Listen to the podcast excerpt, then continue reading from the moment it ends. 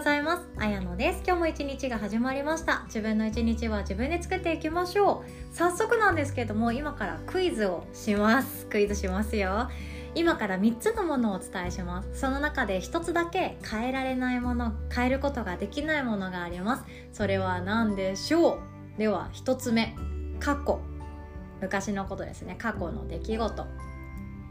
2つ目自分の性格。3つ目感情。この3つの中で変えられないものがあるんですけど何でしょう？ということで音声聞いてくださってる方はもうあ消去法でこれでしょ？っていうのは 多分もうわかるかもしれないんですけどそう正解は3つ目の感情です。感情は変えられないんですね。それが何かというとまずまあ1つ目の過去の出来事っていうその起こった出来事は変えられないです。事実は変えられないです。でもそれに基づいて自分の感情を書き換えることはできます。なので骨折して嫌だったな家族が痛い目に見て嫌だったなとかいろんな過去があると思うんですけどそれは何かしらの学びだったり経験だったりっていうものに変えていくことはできますよね。そして性格っていうものも、まあ、正しくはどうかわかんないですけど50%は変えられるっていうふうに言われてます。生まれ持った自分の性格気質的なものとそこから自分がこうありたいって思いで作っている性格そして周りからの影響を受けて出来上がった性格っていうものがあります。で幼い頃にまあ、自分が持って生まれた気質っていうのはほとんど変わることはできないんですけども親から受けたその育てられた時に自分が「もうこれやっちゃダメじゃん」とか「あんたって本当頑固だね」とか「もう泣き虫」とかいろんなこと言われてきたかも しれないんですけどそれをもとに自分の性格っていうのはそこに引っ張られそうになってるんですよね。頑固って言われ続けた人だったら私って頑固って思い込んでると思います。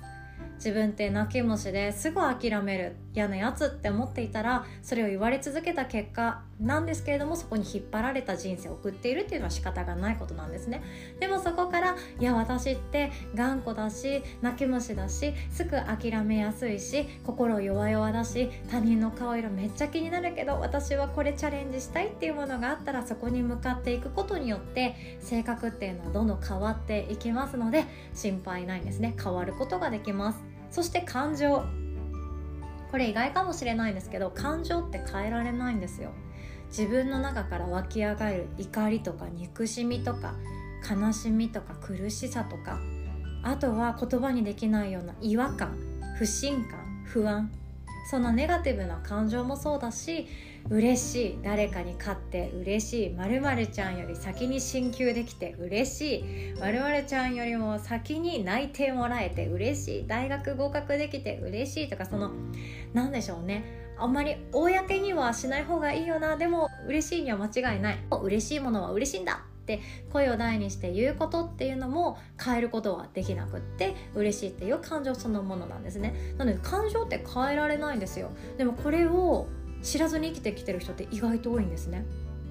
それが何かというと周りの目を見て生きてきてる人とか周りの顔色だったり周りの人に言われる言葉っていうのを先読みしすぎてあ今って喜んじゃいけないよねとか今ってなんか苦しいしすっごい不安だけどそんなこと思ってちゃダメだよね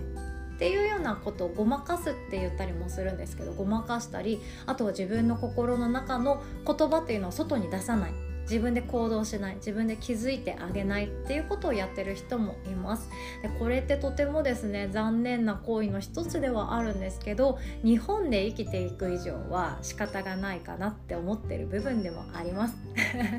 いや私は日本が大嫌いなわけじゃなくてめちゃくちゃ好きですよ。もうジャパニーズな心意気とかもうほんと江戸時代とか幕末とかも歴史大好きなので好きです。ただ日本っていうものそのものが古来の考え方からその何ていうか謙虚がいいよねとかなんか褒められてもいや私なんてそんなっていう方がいいよねみたいな感じの変な美徳があったりするしあとは東南アジアであれば同じであれ皆同じであれ等しくあれとかはみ出すなとか悔いは出るなみたいな感じのイメージ考え方の思想が根付いているので欧米諸国はね違った方がいいとか個性的であれとかいろんな思いがあるのと全然違う風潮でもあるんですよ。いやだからアメリカで育った友達がいるんですけどいやなんか性格が違いすぎてめちゃくちゃ羨ましくなりましたね自分が違和感を抱いた時って違和感感じてるけど何ていうかこれ変だよねとかえこの人が言ってることって間違ってるよねって心の底で思っていても多分声に出すのめちゃくちゃ勇気いる人多いんですよね。いやそれあの変って思ってるあんたが変だよって言われたくないとか違和感感じてるの変だよって言われたらいやじゃあ私が間違ってるのか私がマイノリティになるのかって思ってあの孤独っていうものを選びたくない仲間が欲しいから言うことが苦手だったりもするんですけど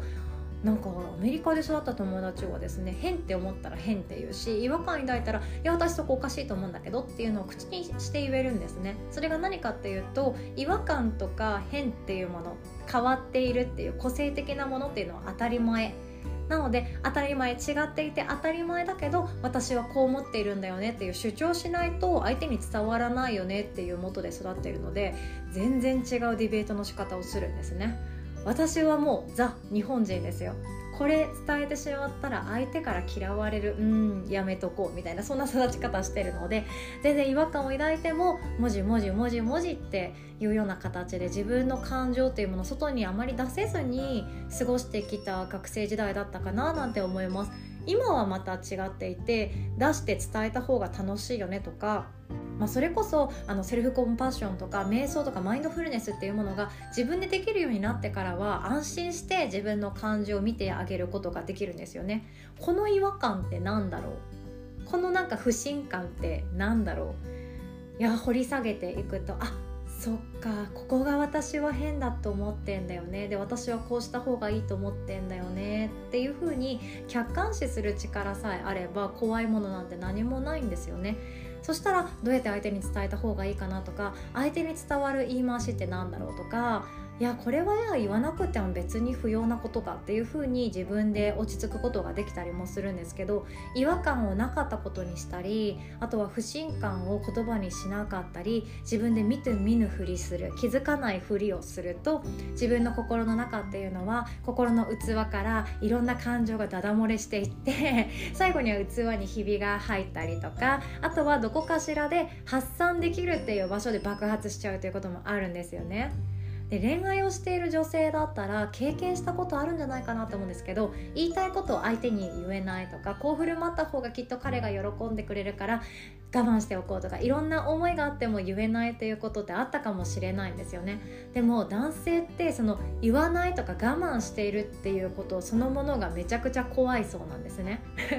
これは不思議で女性だったらもう怒鳴られるのが怖いとか言いたい放題言われるのが嫌だって思う人って多いと思うんですよ。でも男性って逆でもうめちゃくちゃあいつ我慢してんだろうな。でも何かプチンときてその瞬間にいろんな感情がいきなり爆弾のようにこっちに吹っ飛んでくるのがめちゃくちゃ怖えみたいな。爆発されるのめっちゃ嫌だみたいな感じで怯えていたりするんですよ。だから男性ってあのめちゃくちゃ怒ってる女性よりもあのいつもにこやかで優しくって落ち着いてる女性の方が怖いっていう思いをしているそうなんですね。まあ、これは人によりけりいろんなタイプがあるんですけどもあのじゃあ例えば逆で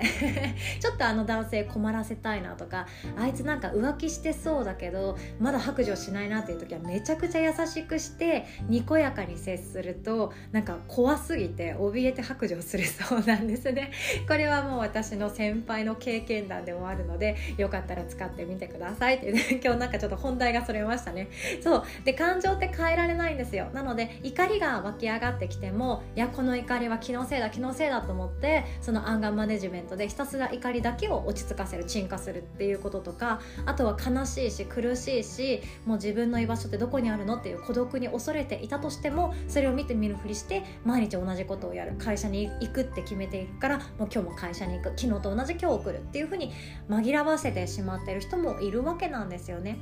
でも勇気を出して自分と向かい合うって本当大切ですよ。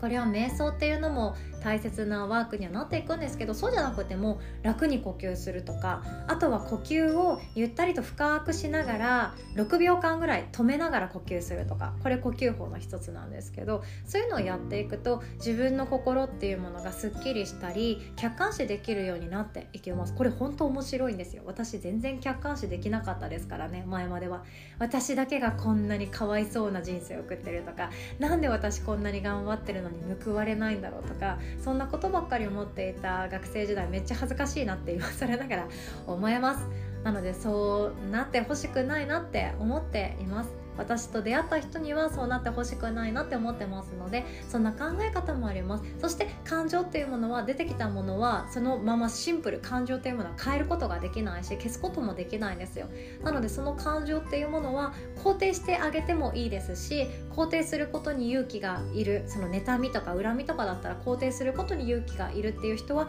客観視してなんでだっけ？なんでだっけ？っていうふうに考えていくと自分の本当に考えた方がいい。悩みの種とかマインドの種っていうものに出会えますのでそこに向かってみてはいかがでしょうか？ということで今日は少しでも楽に生きられる一つの方法感情って変えられないっていうことを知ってほしいなと思って今日はこんなお話でございました。そして最後に1点だけお知らせさせてください。幸せの種まきをしたい人を増やしたいという思いでスタートしました。ウェルビーイングヨガ3回講座のレッスン動画をアップしております。でこのウェルビングヨガ動画セットにしていておまけ付きの動画4本プラスして全部で7本の動画セットとなっております。これを全部ですねマスターしてこの動画を見て自分のものとして発信したりワークショップ開いたりセミナーしたり講座開いたりしていただいて構いません。で動画につきましては私が作った資料ですのでスクリーンショットにして画像メモとして手持ちのスマホを見ながらじゃあ今日は瞑想のリードしようとか今日は慈悲の瞑想を老人ホームでやろうとかそんなことやってもらってもいいんですよね。子供会で今日はこれをやろうとか会社のチームでそのチーム会の後にじゃあ1分だけ時間もらってこれやってみようとかそんな形で提供してもらってもいいかなって思っています。ウェルビングヨガライセンスフリーにしておりますがそのまんま私の動画を垂れ流ししたり画像そのまま使ってしまったらあのもったいないんですよ。何がもったいないかっていうとあなた自身の声とかエネルギーとか力っていうもので人の幸せって種まきができるんだということに気づいてほしいなって思っているんですよね。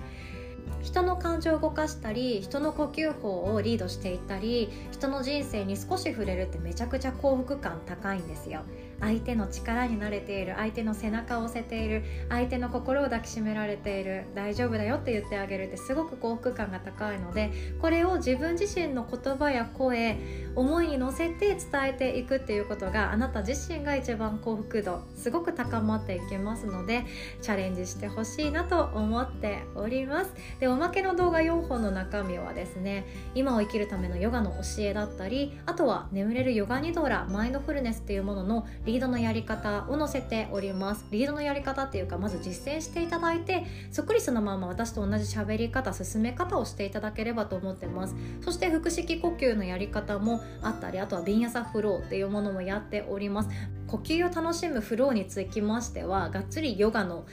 先生のやつなのでそこはあの真似をしようじゃなくて自分で楽しんでねっていうおまけにしてるんですけどヨガニドラとか腹式呼吸っていうものはやり方自分でカウントをしたり相手の心をリードしていく話し方ができれば誰でも幸せな時間幸福度の高い瞑想のマインドフルネスな時間って提供できるなって思ってますので是非ともあなたも伝える人になっていただけたら私も嬉しいです。ということで興味がある方はこの音声の概要欄にチェックしていただけると嬉しいです。もしくはヨガの日のホームページから進んでください。では今日も最後までお聴きくださりいつも本当にありがとうございます。お互い素敵な一日を作っていきましょう。おしまい。